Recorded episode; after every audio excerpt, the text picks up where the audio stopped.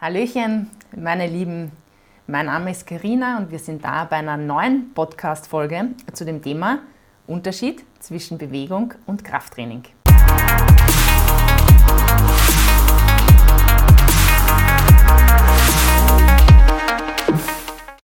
Also, ich habe heute zwei ganz besondere Gäste an meiner Seite, die sich gleich selber vorstellen werden. Bitte schön. Mein Name ist Hannes Hanisch und ich bin seit 17 Jahren Trainer in der Gitti City.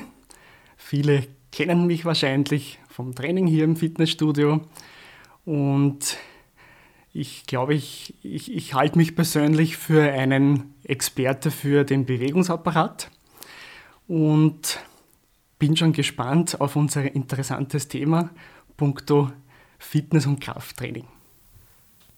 Ja, mein Name ist Herbert Schandl. Ich bin ebenfalls schon seit langer, langer Zeit hier in der Gitti City Trainer und darüber hinaus bin ich auch beschäftigt beim österreichischen Gewichtheberverband in der Ausbildung und in der Lehre, sowohl bei der BSBA, also der Bundessportakademie in Wien und unterrichte auch in der Landesberufsschule in St. Pölten für Fitnessbetreuer, besonders gerne Trainingslehre. Und das ist mein Zugang, ist eben, äh, dass Training etwas ganz, ganz besonders Wichtiges ist. Und darüber, meine Lieben, wollen wir heute sprechen. Genau, aber nicht nur, also ich kenne euch ja jetzt auch schon seit, ähm, eigentlich seit Beginn an, dich ein bisschen länger schon. Ähm, da muss man ja auch sagen, bei euch war es jetzt nicht so wie bei vielen anderen, also gerade bei dir nicht, dass du dich irgendwann dafür entschieden hast, so und jetzt mache ich eine Ausbildung und das wird es jetzt, sondern das Krafttraining, gerade speziell Krafttraining, war ja ganz lange Zeit, bevor du den wissenschaftlichen Aspekt äh, gewählt hast, Teil deines Lebens. Also du bist ja eigentlich durch den Sport zur Wissenschaft gekommen, sag mal so. Ähm, wie war bei dir da der Anfang? Also warum, warum Krafttraining? Wie, wie hat, also war das eine Entscheidung? Wie viele, wie, wie ganz, ganz viele Leute gibt es, die sich überlegen, irgendwann so, jetzt werde ich Friseurin oder Installateur und jetzt werde ich Trainer. Tja, ähm, wie also, war das? Ich glaube, bei mir war das hauptsächlich, es waren auch eben so die 80er, 90er Jahre ein bisschen eine positive Beeinflussung über irgendwelche Medien oder Filme oder Fernsehstars. Und äh, ich war halt immer eher dünn und schmächtig als Kind, sehr dünn und schmächtig. Und man wollte halt, so wie heutzutage viele junge Leute, vielleicht ein bisschen den Körper ein bisschen in Form bringen oder, oder Gewicht zulegen. Und ja, mit der Zeit äh, eignet man sich verschiedene Trainingsmethoden aus diversen Magazinen an. Und ja, und nach einem Versuch- und Fehlersystem und trainiert und verbessert sich und lernt immer weiter dazu. Und, und dann bist du schon zu uns gekommen. Genau, ja, und, und äh, Fitnessbetreuerlehre, genau, genau, Mit, mit Lehrabschlussprüfung und äh, Tja, und bei mir, glaube ich, weil ich körperlich eben nicht äh, optimale Anlage von Natur aus habe, äh, habe ich mich öfters verletzt okay. oder äh, bin auf irgendwelche Grenzen gestoßen. Und ja, und jeder Fehler ist eine Chance und für mich war das natürlich die, die Chance, mich näher mit dem Thema auseinanderzusetzen, speziell mit dem Bereich äh, Gesundheitstraining, würde ich sagen. Ja. Okay. Ja, aber total lustig. 90er Jahre kann ich mich noch erinnern, die großen Helden, genau, Arnold Schwarzenegger und Co. Ganz witzig. Ja, genau. Wie war das bei dir? Warum Krafttraining? Und warum, mit welchem Alter Krafttraining? Also du bist ja durch ein, ja, durchs Krafttraining zur Wissenschaft gekommen, oder? Kann man schon so sagen? Kann man durchaus so sagen, ja. Das ähm, war ein bisschen komplizierter. Ich habe eigentlich ähm, rein um nicht ganz einseitig zu sein. Ich habe schon immer ein bisschen Sport betrieben. Ich komme aus dem Waldviertel, genauer gesagt aus der Gegend von Gmünd und habe dort schon immer, war eigentlich dort auch schon ein bisschen sportlich und habe dann in Wien, nachdem ich studiert habe, nach der Matura, eine Möglichkeit gesucht, mich weiterhin zu betätigen und bin zufällig auf Gewichtheben gestoßen, damals beim Sportlehrer und Olympiastarter Rudi Hill und der hat erkannt, dass ich da nicht ganz Botschaft bin und ich bin mehr oder weniger in eine Gewichtheber-Karriere hineingeschlittert. Das war eigentlich von der Sportkarriere her, Karriere her eher bescheiden, aber das hat mir Interesse geweckt, mich mit der Materie näher auseinanderzusetzen und ich habe relativ bald begonnen, ins Trainerwesen hineinzuschnuppern und dann war es halt unausweichlich, dass ich mir gewisse Sachen aneignen musste, weil ich wissen wollte, wie gewisse Sachen funktionieren. Und so war das eigentlich. Das schon, es gibt aber viele Leute, die sich heute, weiß ich nicht, äh, Social Media Marketing aneignen oder solche Sachen. Und du bist ja zumindest für mich eine Koryphäe, was den Kraftsport betrifft, weil ich das total bewundere, dass du ja Dinge auch umrechnen und berechnen kannst und so. Da muss man ja auch ein Geschick dafür haben. Aber wie genau ist es dafür kommen, so, so tief in die Materie einzutauchen? Also das ist ja bei dir, ist ja Kraftsport und, und alles, was mit Training zu tun hat, nichts Oberflächliches. Du nimmst ja auch vieles nicht von Büchern schon auch und von vielen wissenschaftlichen Berichten, aber du bist ja da auch immer wieder dabei, Dinge voranzutreiben oder das Krafttraining oder den Kraftsport weiterzuentwickeln. Warum genau, warum geht das bei dir so intensiv oder woher hast du da diese Leidenschaft oder das Können? Naja, Können ja, ein bisschen, bisschen können, aber vor allem auch, wie der Hannes schon gesagt hat, viel Versuch und Irrtum. Ich habe auch das Glück gehabt, relativ früh auf Leute zu stoßen, die in derselben Richtung gearbeitet haben und auch geforscht haben. Da zum Beispiel der Dr. Kovarik, der sich schon sehr, sehr früh, nämlich eben in den 1990er Jahren und zuvor schon mit exzentrischem Krafttraining beschäftigt hat was damals eine relative Neuigkeit war. Heutzutage, siehe unsere Milon-Geräte, ist das schon in jedem Studio vorzufinden. Damals waren wir dabei, dass wir uns angeschaut haben, bringt es etwas, bringt es nichts, was bringt es, wo muss man aufpassen, was kann man tun damit. Und da war es natürlich unumgänglich. Ich muss sagen, ich habe glücklicherweise durch mein Psychologiestudium an der Uni Wien einen relativ hohen Grad an Ausbildungen in mathematisch-statistischen Fächern gehabt und bin aufgrund dessen eben mit diesem Blickwinkel an die Materie herangegangen und habe dann auch immer versucht, nicht äh, Sachen eben irgendwo auswendig zu lernen oder, oder irgendwo zu lesen, sondern in Verschränkung da mit dem, äh, meinem Trainerwesen in der Kitty City sind wir natürlich sehr, sehr viele Personen zur Verfügung gestanden, deren Daten ich benutzen konnte und deren Daten ich auswerten konnte. Und wir haben uns auch relativ früh schon beschäftigt mit Sachen, die heute ganz, ganz erwachsen, Kraftmessungen, äh, Leistungsdiagnostik, nicht nur im Ausdauerbereich, sondern besonders im Kraftbereich. Wir vielleicht noch darüber ein bisschen sprechen können. Und da kommt eben her, dass wir da eine sehr, sehr große Verschränkung haben von Theorie und Praxis. Wie gesagt, da unausweichlich, dass sich das in diese Richtung entwickelt hat. Genau, und wir haben ähm, die Kitty City 2001 eröffnet und ähm, in diesem Zeitraum hat sich ja immer wieder, also wir kommen ja, nachdem wir ein Dienstleistungsbetrieb sind, mit ganz, ganz vielen Kunden, ähm, mit verschiedenen Background äh, praktisch ähm, da zusammen und haben immer wieder das Problem, weil wir heute noch erklären müssen, dass es einen Unterschied zwischen Bewegung und Krafttraining gibt und warum ja eigentlich ein Fitnessstudio durch nichts anderes zu ersetzen ist, eigentlich, kann man so sagen. Und was für mich da ein ganz ein wichtiger Punkt ist, die WHO hat eine Studie, oder? Es ist eine Empfehlung, eine Empfehlung von sehr, sehr vielen Studien. Genau, herausgebracht 2016, dass man mindestens 150 Minuten Bewegung in der Woche machen soll, aber explizit zusätzlich zweimal in der Woche Krafttrainingseinheiten. Ähm, das war vorher noch nicht explizit ausgewiesen, diese zwei Krafttrainingseinheiten. Jetzt die Frage an euch. Also ich habe das in meiner Familie. Ich gehe eh spazieren, ich gehe walken, ich habe daheim eine Matte und bewege mich eh regelmäßig. Ich gehe Radfahren, ich gehe schwimmen. Ähm, ich brauche das Fitnessstudio nicht. Ähm, wahre Aussage? Ja, grundsätzlich würde zu der Empfehlung von der WHO gerne noch sagen, eben, dass jetzt, das heißt nicht unbedingt, dass mehr Training schlecht ist. Es kommt, also die Studie von der WHO bezieht sich generell auf die gesundheitlichen Auswirkungen, aber jetzt nicht auf die positiven äh, Auswirkungen auf den Bewegungsapparat. Und da kann man gern mehr machen. Also es gibt so viele Gelenke am Bewegungsapparat, die man zusätzlich trainieren kann. Und das ist dann eigentlich für den Bewegungsapparat, also auf den Bewegungsapparat bezogen, sicher ein zusätzlicher positiver Effekt. Also ich würde sagen, äh, das, man kann das gar nicht ähm, so festlegen. Das ist schon, aber wie viele Leute schaffen es jetzt wirklich ehrlich zu sagen, sie schaffen 150 Minuten mal allgemein Bewegung in der Woche? Wie viele Leute schaffen es heute wirklich zu sagen, ich nehme mir zweimal in der Woche für Krafttraining Zeit?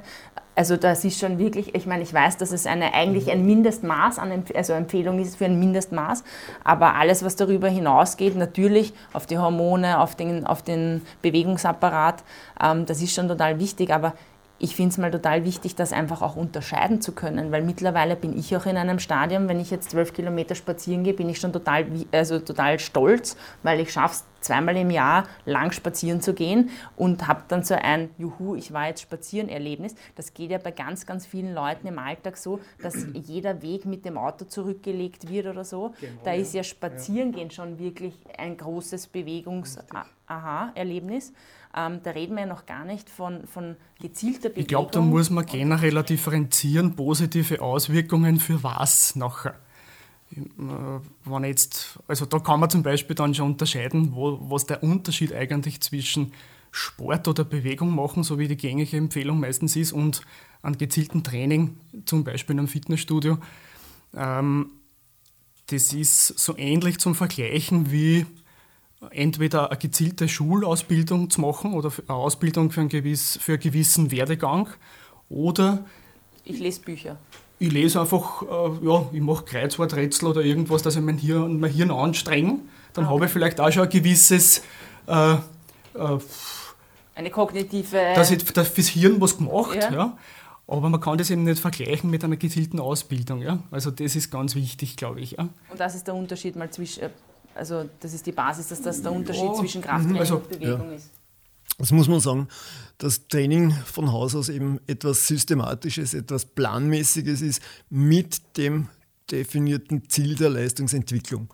Das haben wir bei der Bewegung nicht. Das, Ziel ist, mich eben zu bewegen von Punkt A nach Punkt B oder die das Unkraut im Garten zu jäten oder sonst irgendeine gewisse andere Sache. Aber die Leistungsentwicklung steht da nicht im Vordergrund und das ist der prinzipielle und ganz, ganz gravierende Unterschied. Und da haben wir generell ja eben, also ist ein Schirmbegriff Leistung dann eigentlich, weil sie das, die Leistung oder besser gesagt die Kraft, die was sie durch das Krafttraining zum Beispiel verbessert, das wirkt sich auf verschiedene andere Parameter aus oder andere Körpergewebe. Da haben wir zum Beispiel einen Anstieg der Knochenmasse oder generell jede aktive Körpermasse, ob das jetzt der Knorpelmasse, also Menisken, Bandscheiben, äh, Sehnenmaterial, äh, also die Muskelmasse korreliert eins zu eins mit dem, mit dem Bewegungsapparat. Ja? Also wir haben da eigentlich ein Werkzeug, mit dem wir auf, auf jedes Körpergewebe optimal zugreifen können. Ja? War das, war das früher, war das vor, vor 50 oder 100 Jahren noch anders, dass man mehr Krafttraining gehabt hat? Oder wa warum hat man es heute noch nötiger? Indirekt, sich, durch sich körperliche schwere Arbeit natürlich. Aber das war halt jetzt nicht äh, ein gezieltes Training. Ja? Also hat sicher etliche, also den, den, den Abbau von, von Körpermasse etwas verhindert, aber wir haben halt durch das, wie wir alle wissen, die typischen Abnützungen äh, vom Bewegungsapparat genauso. Trotzdem, wenn man so sagt, kann man sagen, vor 100 Jahren waren ähm, Menschen allgemein noch körperlich, äh, körperlich aktiver, aber mit der heutigen Möglichkeit, gezielt Krafttraining auszuüben, kann man den Bewegungsmangel des Alltags viel besser kompensieren. Ja, und zwar ohne, wie der Hannes schon richtigerweise gesagt hat, das Risiko in gewissen Bereichen Überlastungen herbeizuführen. Das heißt, wir können ganz dosiert und ganz gezielt jeden beliebigen Körperteil optimal trainieren. Das war damals, vor 100 Jahren, vor 50 Jahren, vor 70 Jahren, noch weit entfernt. Ja, wir haben äh, relativ ausgearbeitete Sportwissenschaft, wir haben relativ ausgearbeitete Trainingslehre, die uns relativ genau sagt, nach welchen Spielregeln sozusagen muss ein Training funktionieren, damit gute Zwecke äh, hervorruft und, und Schäden möglichst vermeidet. Das wissen wir heute relativ gut. Nach, nachdem es aber jetzt geplant und zielgerichtet eigentlich abläuft, Krafttraining, gilt das ja dann eigentlich, nachdem man ja genau weiß, was muss ich wie oft tun, damit was passiert. Heißt es eigentlich, das ist für jedes Alter anwendbar? Für jedes ja, Alter, jedes Geschlecht? Unbedingt, unbedingt. Absolut. Ja. Also, also ich würde sagen, Krafttraining oder besser gesagt Körpertraining ist eine lebensbegleitende Maßnahme für jeden. Für jedes Alter? Sollte es sein. Ja. Unbedingt. Ja, wird im höheren Alter immer wichtiger. Äh, im, beim Kind oder beim Jugendlichen äh, ist für die positive Körperentwicklung unbedingt ein Muss, also für die, also für die Haltung natürlich, dass man die, die Wirbelsäule unterstützen in der, in der normalen Entwicklung in der heutigen Zeit. ist ja das ganz großes Thema Übergewicht, das man vermeidet. Das, also generell, also da, da könnte man ganz viele Sachen aufzählen, dass man generell den ganzen Bewegungsapparat in seiner Entwicklung positiv beeinflussen. Wie gesagt, im Kindesalter vor allem ist der Körper sehr lenk- oder steuerbar und wenn man, wenn man die Zeit versäumt, dann hat man, ja, das kann man im Endeffekt nicht so einfach wieder gut machen dann. Ja, zum Teil überhaupt nicht mehr. Wir sehen das bei zum Beispiel Sportarten, die intensiv betrieben werden, die allerdings einseitig sind, wie zum Beispiel Aufschlagsportarten, Tennis, Volleyball und so weiter. Da kommt es zu einer einseitigen Entwicklung der Knochenmasse auf der aktiven Seite und auf der inaktiven Seite ist der Knochenmasse geringer, das heißt das Längenwachstum geringer.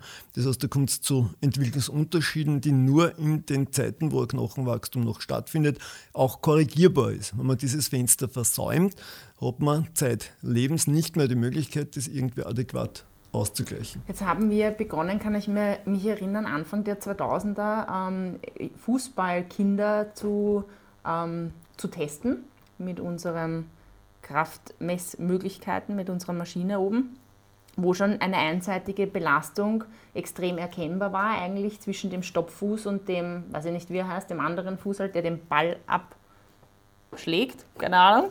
Ähm, ist es dann, das ist ja also ein Sport, Kinder fangen zum Fußballspielen an mit ihren Vätern, wahrscheinlich mit drei, vier, fünf Jahren oder so im Garten als Hobbysport, werden dann in den Vereinssport gegeben. Da ist es ja nach wie vor so in diesen Sportarten, wie schon, wie schon gesagt, da ist Fußball natürlich ein Thema, weil viele Kinder ganz jung anfangen, Fußball zu spielen. Volleyball wahrscheinlich dann auch schon jung, aber vielleicht nicht ganz so jung.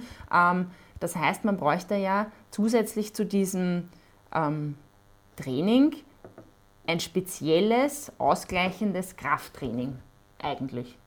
Auch bei Fußballkindern ja, zum Beispiel. Genügt da nicht das Konditionstraining am Platz? Nein, das genügt nicht und es zeigt sich leider in den letzten 15 bis 20 Jahren, dass auch die Grundlagen, die früher da waren, mit denen die Trainer heute noch mehr oder weniger implizit rechnen, nicht mehr vorhanden sind.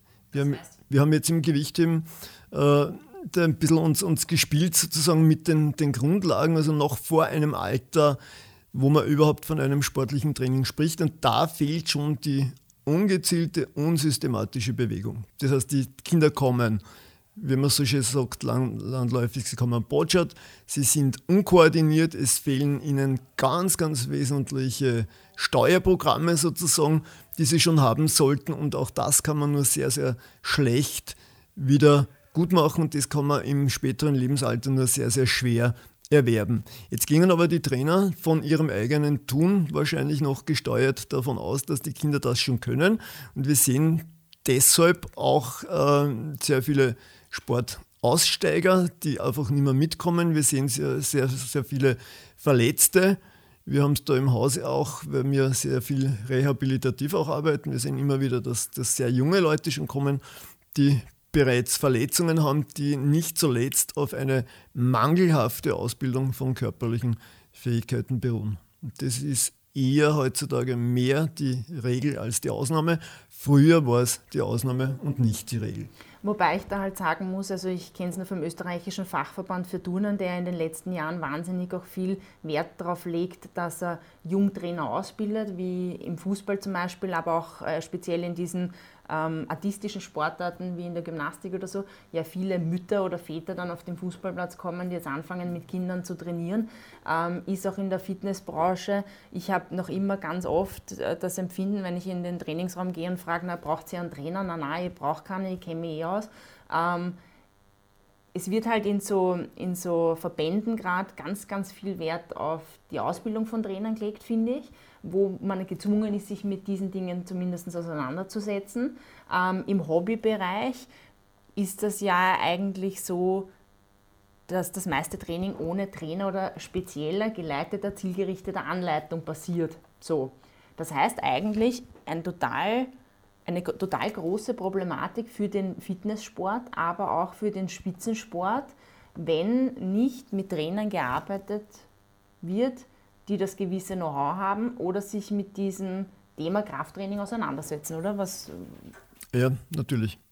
Ganz definitiv und wir sehen das, also ich sehe das auch immer wieder in der Trainerausbildung, dass halt in sehr vielen Fachverbänden in dem Bereich noch zu schlecht und zu wenig gearbeitet wird.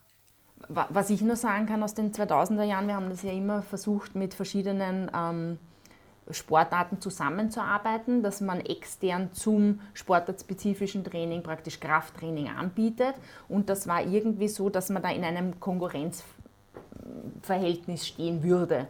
Was ja prinzipiell überhaupt nicht so ist. Es ist ja auch nicht so, dass wir in der Fitness meinen, wenn wir da jetzt zu einem Kunden sagen, wir, wir möchten dich anleiten, was du zu tun hast, dass das in irgendeiner Art und Weise äh, was Besseres, äh, Besserwisserisches ist, aber man braucht ja auch einen Lehrer, um gelehrt zu bekommen, um Wissen gelehrt zu bekommen. Und so ist es so, dass man eigentlich einen Trainer braucht, um die Grundzüge des Krafttrainings und was wichtig ist zu erkennen, weil auch wir im Fitnesssport ja immer wieder erkennen, dass Leute zehn Jahre trainieren mit demselben Gewicht, ohne regelmäßiger Betreuung, ohne Training. Darum liegt ja uns in der GTC eigentlich auch Trainerbetreuung so am Herzen und dieses Personal Training, weil es ist normal, dass ich viel Geld dafür in die Hand nehme, wenn ich mein Auto zum Mechaniker bringe oder meinen Laptop ähm, zum jeweiligen Ding, aber nicht, nicht meinen eigenen Körper mit einem Trainer trainiere. Sowohl aber im Leistungssport, weil ich kann mir ja zum Beispiel als Mutter von einem Fußballspieler parallel zum sportartspezifischen Trainer einen Krafttrainer nehmen wie wir es jetzt auch immer wieder erleben. Zum Tennistraining einen Krafttrainer dazu, in der Freizeit zusätzlich. Und ich kann mir im Fitnesstraining einen Trainer dazu nehmen, was ja eigentlich die Grundlage ist. Ne? Um Krafttraining richtig ausführen zu können, brauche ich einen Trainer. Richtige Aussage oder nicht? Also es ist grundsätzlich so, was ganz wichtig ist, äh, es ist immer leichter, Leistung zum Aufbauen, als verletzungsfrei zu bleiben. Also das sieht man ganz oft natürlich, die Leistung, die schießt den Tee, sage ich einmal, und äh, typische Verletzungen, die was man eigentlich dann ja, als Trainer dann schon im Vorhinein sich denken kann, passieren halt dann. Und äh, das wirft die ganzen Trainierer dann oder Sportler aus der, aus der Laufbahn und äh, ist langwierig dann zum Korrigieren und, ja, und bedeutet dann insgesamt ja, weniger Leistungstraining und insgesamt dann ein Leistungsabfall. Ja, das ist ganz wichtig. Also ich finde generell die Verletzungsprophylaxe ist im Sport oder im Wettkampfsport extrem wichtig. Lieber länger Zeit äh, vornehmen für gewisse äh, Ziele und schauen, dass man eben präventiv gewisse Sachen wirklich richtig aufbaut und äh, ja, erst Gewicht steigert, wann Übungen dann wirklich auch richtig gemacht werden. Ja? Und das ist bei sehr vielen Übungen meiner Meinung nach eine eigene Wissenschaft. Also da, da sind so viele Gelenke mit dabei, die Sprunggelenke, die Beinachse. Das ist ganz wichtig und äh, wenn man es am Anfang richtig einlernt, dann tut man sich viel leichter, dass man da dann, äh, ja, es ist leichter, als wenn ich dann schon viel Gewicht bewege oder viel Leistung trainiere und muss dann wieder zurückgehen, weil eigentlich lauter kleine Fehler oder ein paar kleine Gelenke eben nicht das Richtige machen, was sein sollte. Ja. Das heißt, langsam, gewissenhaft und stetig einfach. Ein kluges Training, würde ich sagen. Ja. kluges Training muss nicht langsam sein. Ja. Ganz einfach, äh, wie wir eben schon gesagt haben, durch äh, einen, einen, Trainer, der was äh, eben kompetent ist, in die Richtung ganz einfach Empfehlungen aussprechen lassen und eben dann ein kluges Training walten lassen. Mhm. Ja, du hast sehr schön beschrieben, was wir eben zuerst gesagt haben, ein bisschen äh, wissenschaftlicher, systematisch und planmäßig. Da gehören Teilziele gesetzt und dann gehört eine vernünftige Regeneration eingeplant. Und auf das wird halt bei unangeleitetem Training oft vergessen. Es wird so lange trainiert, bis nicht mehr geht, also bis man mit dem Auto an die Wand gefahren ist und dann macht man halt die Zwangspause. Wenn man die rechtzeitig machen würde, wie es ein Trainer sagen sollte oder eine Trainingsplanung vorliegen würde, wo das berücksichtigt wäre, dann hätten wir unterm Strich Zeit gewonnen. Aber das ja. heißt, sowas wie zum Beispiel CrossFit oder jetzt diese Functional Fitness ist ja dann eigentlich auch manchmal grob fahrlässig, wenn, wenn, Ganz genau, ja. wenn man, wenn man also, manchmal gar nicht mit dem umzugehen weiß. Natürlich. Schau mal, gerade weil du Functional Fitness angesprochen hast, sehr viele Menschen betrachten das, weil es gerade eine Mode ist, ist natürlich unglaublich undefiniert, was das überhaupt sein soll. Also da, da, scheiden sich die Geister in alle möglichen Richtungen, aber es ist modern und es wird überall propagiert und dann wird zum Teil falsch trainiert, weil nicht reizwirksam. Dann wird zum Teil falsch trainiert, weil zu viel. Dann wird zum Teil falsch trainiert, weil Anpassungen nicht passieren können, weil die Übungsauswahl nicht passt, weil das Verständnis nicht passt man muss sagen, dieses äh, so, sogenannte funktionelle Übungen sind tatsächlich sehr wertvoll. Sie werden im Sport auch verwendet, aber klarerweise, man muss sie unglaublich intensiv damit beschäftigen, um sie richtig machen zu können, zum einen, und zweitens, sie richtig zu planen und richtig anwenden zu können. Wir sehen schon in, in Sportarten wie im Turnen und so weiter, dass äh, Übungen äh, funktionieren, wo man nicht mit Gewichten oder Geräten arbeitet, aber da steckt ein unglaublich großes Know-how dahinter und das haben die meisten Leute nicht und sie haben zumeist auch nicht das Interesse oder die Zeit, sich das anzueignen. Und das ist eigentlich der Punkt, wo man sagen muss, da sollte man dann ganz vorsichtig sein, was man tut und, und eventuell schon auch Experten fragen. Also nicht nur das Internet, weil da sieht man oft, dass die Leute mit dem Handy in der Hand dann durch den Trainingsraum irgendwo durchtorkeln und dann irgendwelche abstrusen Übungen machen, wo man sich fragt, welchen Sinn das haben sollte, was auch die Leute, wenn man sie fragt, welchen Sinn das haben sollte, nicht genau wissen. Und da fängt es an, ein bisschen zweifelhaft zu werden. Zumindest für mich. Also da ist ganz wichtig eben, dass man ein paar Jahre klassisches äh, Stationskrafttraining, also ganz klassisches Krafttraining, mindestens ein, zwei Jahre betreiben und dann kann man umsteigen auf solche Sachen. Ist ja nicht schlecht, gerade jetzt da, dass man sagt, man macht Crossfit oder irgendwelcher sehr intensives, funktionelles Training, aber man kann es ja machen, ja, wenn es klug, wenn's klug genau, angelegt kluge wird. Ne? Planung, wenn man es richtig machen kann. Genau, richtig. richtig. Und am besten unter Überwachung oder halt mit einem Trainer und zuerst mal schauen, Zumindest eine Zeit lang, genau. Und eben die Gelenke vor allem oder Gelenkflächen oder äh, Gelenkskapseln haben erst eine gewisse Festigkeit nach ein paar Jahren Krafttraining, äh, dass ich mir einmal vorbereite auf die hochdynamischen Bewegungen, die was da so speziell beim Calisthenics oder Crossfit oder so vorkommen. Also da brauche ich auch wirklich eine, eine gute Gelenksstabilisation. Die, die passiven Strukturen, die müssen eine gewisse Festigkeit schon aufweisen. Merkt man dann eh häufig Schulterverletzungen, Knieverletzungen, Richtungen, Sprunggelenke. Ja, ganz genau. Das heißt, es ist aber auch nicht möglich, eigentlich die Maschinen in einem Fitnessstudio zu ersetzen, oder?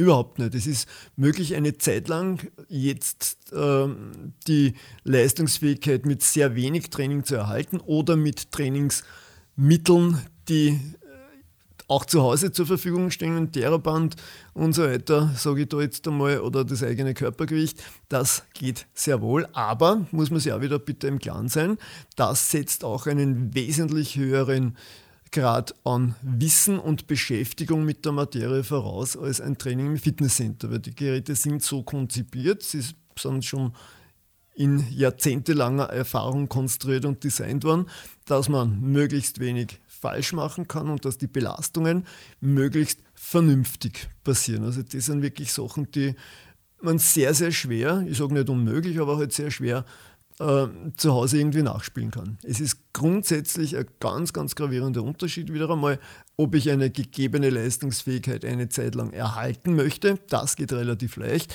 oder ob ich sie aufbauen möchte. Und das ist eigentlich das Schwierigere daran. Und da braucht man eben gewisse Geräte, da braucht man ein gewisses Know-how oder einen Trainer, der das Know-how hat. Das kommt auf dasselbe hinaus unterm Strich.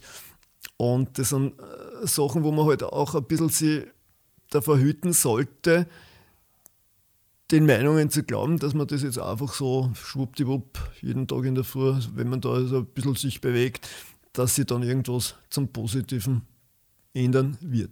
Das wird es sehr wohl in Richtung Beweglichkeit von mir aus, das wird es sehr wohl in Richtung äh, Durchblutung, das wird es sehr wohl in Richtung die ganzen äh, emotionalen, das heißt die Stimmungslage, die durchs Training besser wird, die äh, Gedächtnisleistung, die durchs Training besser wird, das wird sich alles zum Positiven wenden, aber wie gesagt, die spezifischen Anpassungen am Bewegungsapparat oder an der Muskulatur, die bis runtergehen äh, zu besseren Verarbeitungen von Insulin und so weiter, also für Diabetiker höchst interessant sind, die werden wir durch diese Art von Training sehr schwer bis gar nicht erzielen können. Da braucht man am gescheitesten Krafttrainingsgeräte, weil sie dafür konzipiert worden sind. Da braucht man zumindest eine Zeit lang auch eine fachliche Anleitung. Sonst wird es nicht gehen. Und, und, wie gesagt, da kann man abschließend zu dem Thema Geräte oder Handeln oder sonst irgendwas vielleicht sagen, ganz wichtig ist, dass jede Widerstandsquelle, ein Gerät ist eine Widerstandsquelle, hat, ist wie ein Werkzeug und hat seinen Sinn. Und äh, es gibt, äh, also jedes Werkzeug hat eine andere Anwendung, je nachdem, was ich erreichen möchte. Sind Geräte zum Beispiel für einen gezielten Muskelaufbau, für den Leiden sehr gut geeignet. Äh, freies Training mit Handeln oder funktionelle Übungen sind optimal geeignet, dass man motorische Programme lernt.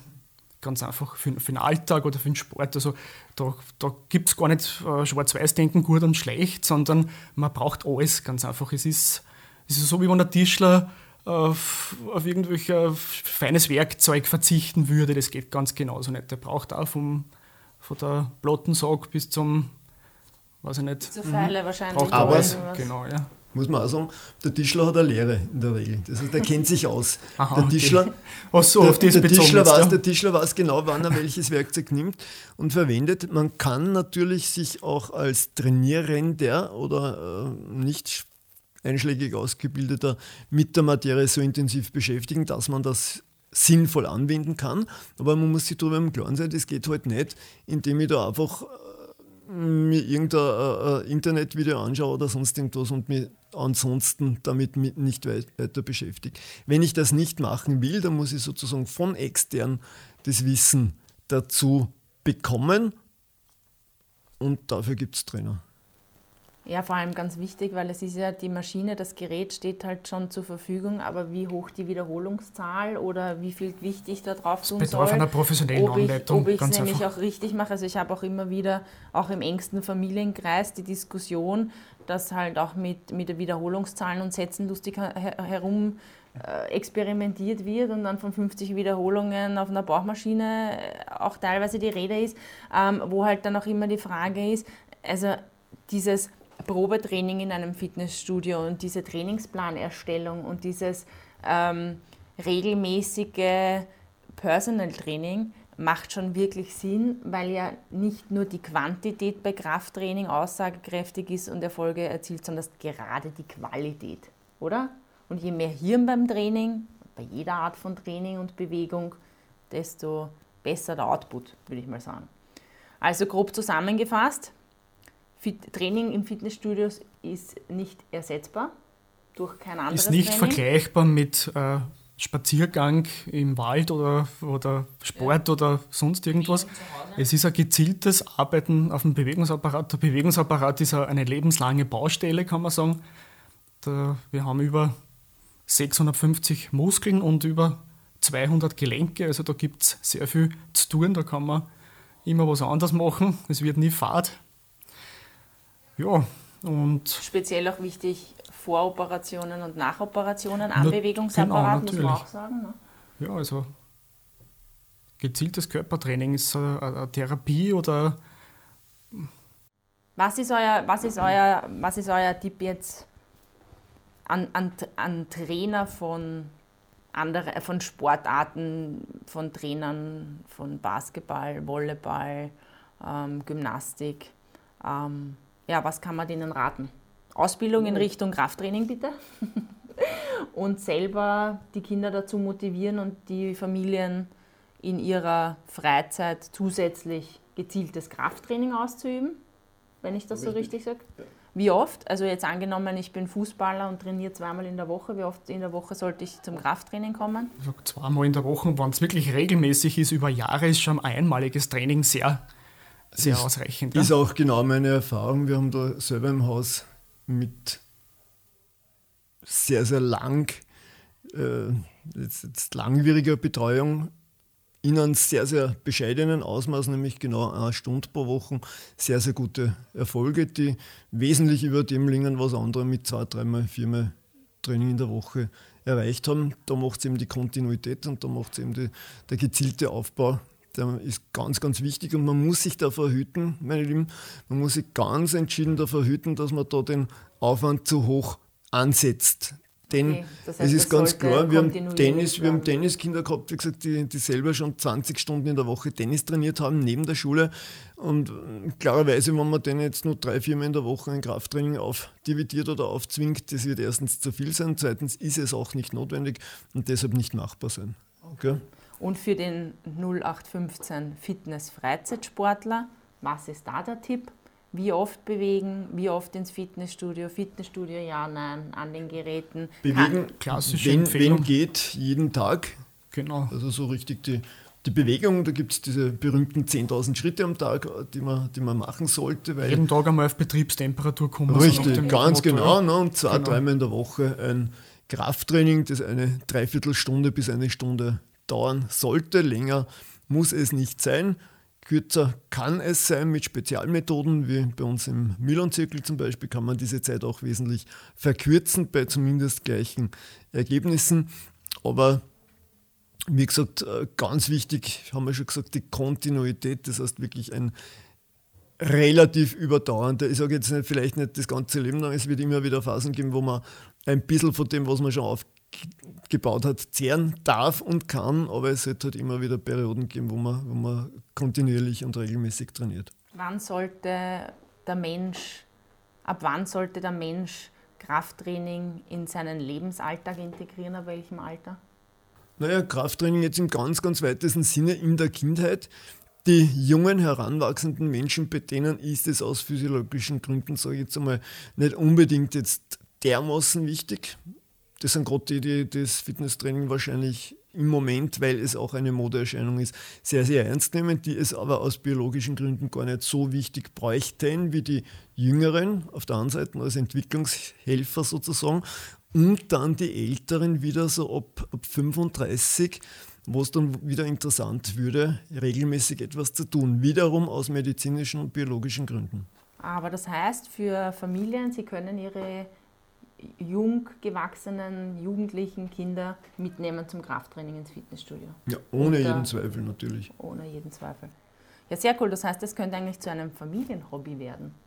Ja, viele. sollte es auch. Und das muss man auch sagen, es, es ist eh schon bei ein paar, Gott sei Dank. Ja, es entwickelt Wir haben schon ein paar, ein paar Familien schon, ja, generationsübergreifend. Ja, und auch bei vielen, wo jetzt die Kinder im Leistungssport sind, wo Eltern erkennen, dass es total wichtig ist, ausgleichend Krafttraining zu machen. Also wir sind eh eigentlich am Anfang eines Weges, aber ich, ich sehe schon Potenzial. Es wird besser, glaube ich auch. Ja. Dass das besser es wird. wird immer besser. Super, herzlichen Dank fürs Gespräch und ja, was heißt das für euch? Ab ins Fitnessstudio. Wir sehen uns. Tschüssi, Baba. Danke.